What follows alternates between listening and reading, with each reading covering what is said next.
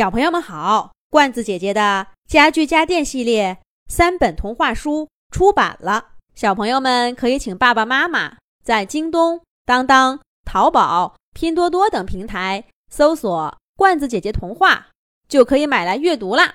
这一集，罐子姐姐继续给小朋友们讲《小兔皮皮和同学们》系列故事，《小镇上来了新邻居》的第七集。经过这段时间紧张的练习，小伙伴们都进步明显。新年晚会的舞蹈练得像模像样了。小猫可可的独舞表演过一次，大家都感觉很惊艳。只是可可自己还不太满意，要回去再雕琢雕琢。小猴子淘淘和小刺猬果果一块儿努力。攻克了一个相当有难度的动作。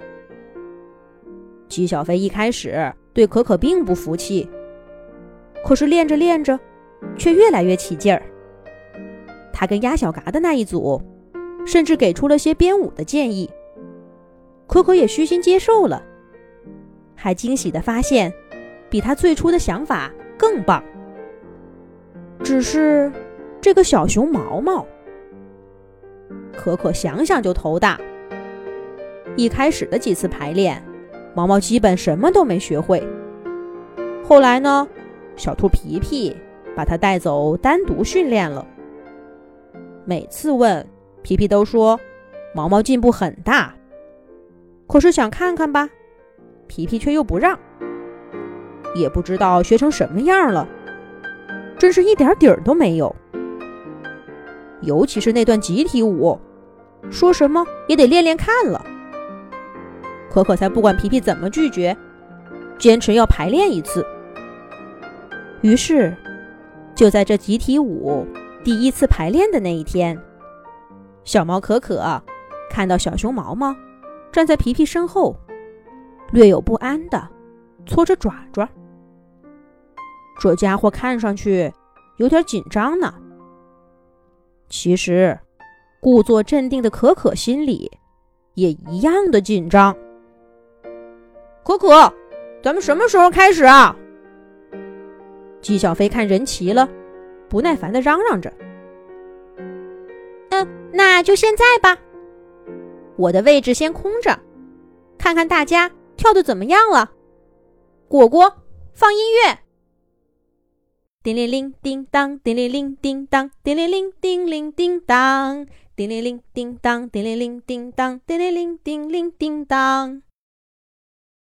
随着一阵欢快的音乐响起，喜庆的新年舞蹈在操场中央第一次上演了。小猫可可站在高高的石头上往下看。嗯，淘淘不错，动作做得很稳。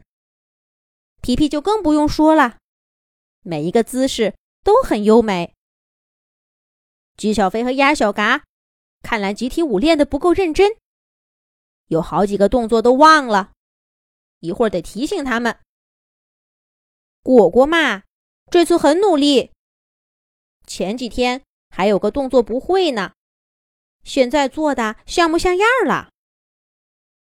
哎，熊毛毛也不错，虽然动作不够到位，但总算是连贯的。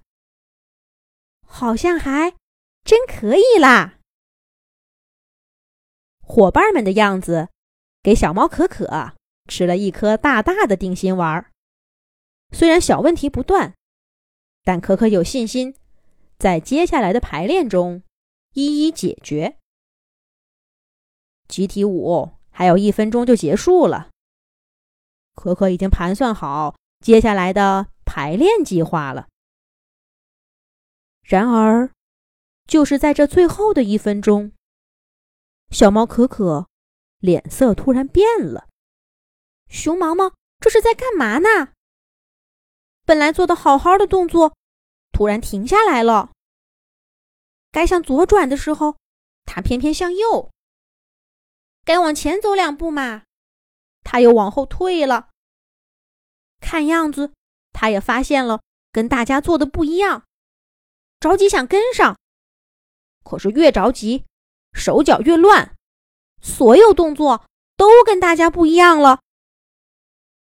哎呀，在伙伴们这整齐的舞姿中，也太显眼了吧！停！小猫可可看不下去了，喊了一声。小刺猬果果赶忙过去关掉音乐。呃，向左两步，摇摆手臂；向右两步，摇摆手臂；向后转圈，向前伸手。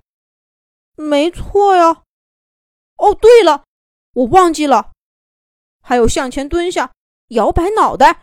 对，就是这里，我记错了。大家都停下了手里的动作，只有小熊毛毛还摇着脑袋。一边想，一边比划，一边自言自语：“毛毛，你在念叨什么呢？”